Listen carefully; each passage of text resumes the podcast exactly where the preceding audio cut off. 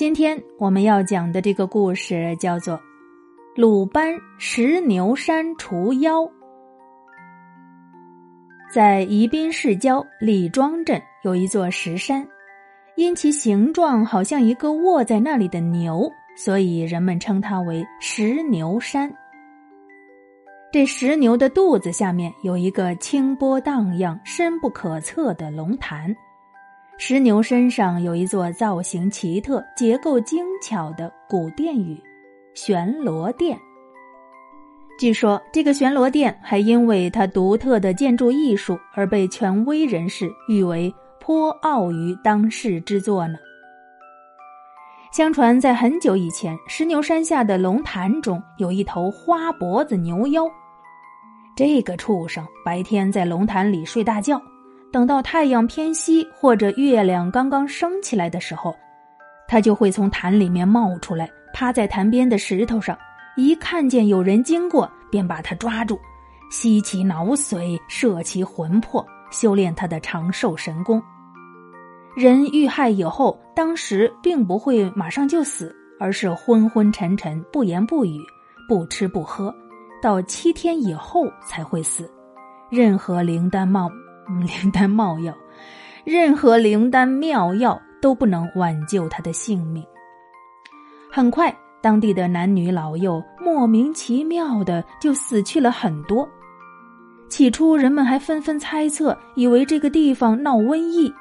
但是，世上没有不透风的墙，花脖子牛妖害人的事儿终于被发现了。顿时，李庄一带人心惶惶，大家谈牛色变。即使是大白天，也没人敢从潭边经过了。善良的人们只有哀哭不幸的死者，咒骂那个狠毒的牛妖。这一年八月中秋，早已升天成仙的木匠祖师爷鲁班，趁着酒兴，缓步踱出仙府，驾起祥云，御风遨游神州大地，尽情的欣赏着月色之下的壮丽山川。不知不觉的，鲁班祖师爷就来到了李庄的上空，只听得下面一片悲啼声，中间还夹杂着一阵阵愤怒的咒骂声。鲁班不明就里呀，继续往前飞，只见有一股黑气直冲天际，同时还传来一阵阵打雷般的鼾声。鲁班按下云头，定睛一看。只见一头又壮又大的花脖子牛正沉睡在山石之上。鲁班明白了，先前那些老百姓痛骂的那个害人的牛妖，正是眼前这个畜生。鲁班他是个嫉恶如仇的人呐，心想：此孽畜不除，百姓还得遭殃。于是他随手拿来了一大把枯树枝，然后在花脖子牛身上搭起了一座庙堂的模型。这大牛妖睡得正香呢，忽然觉得身上痒痒，迷迷糊糊的一看，哎，有个人正站在他身旁摆弄着一些树枝子。他心里挺美，刚想伸出他的巨蹄子按住鲁班，猛听一声大喝：“孽畜，休狂！”接着，鲁班又指着那些小树枝叫了一声：“变！”霎时间。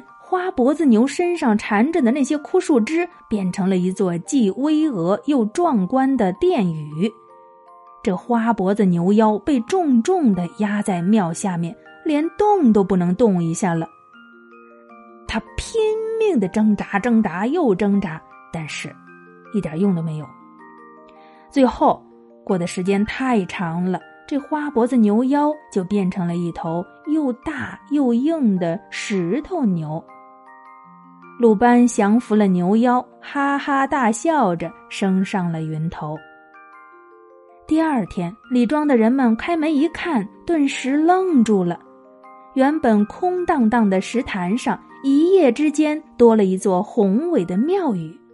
走近了细看，大家惊讶的发现，这么一座大殿堂，在建筑的时候，既没有用一颗铁钉，也没有打一颗孔眼儿。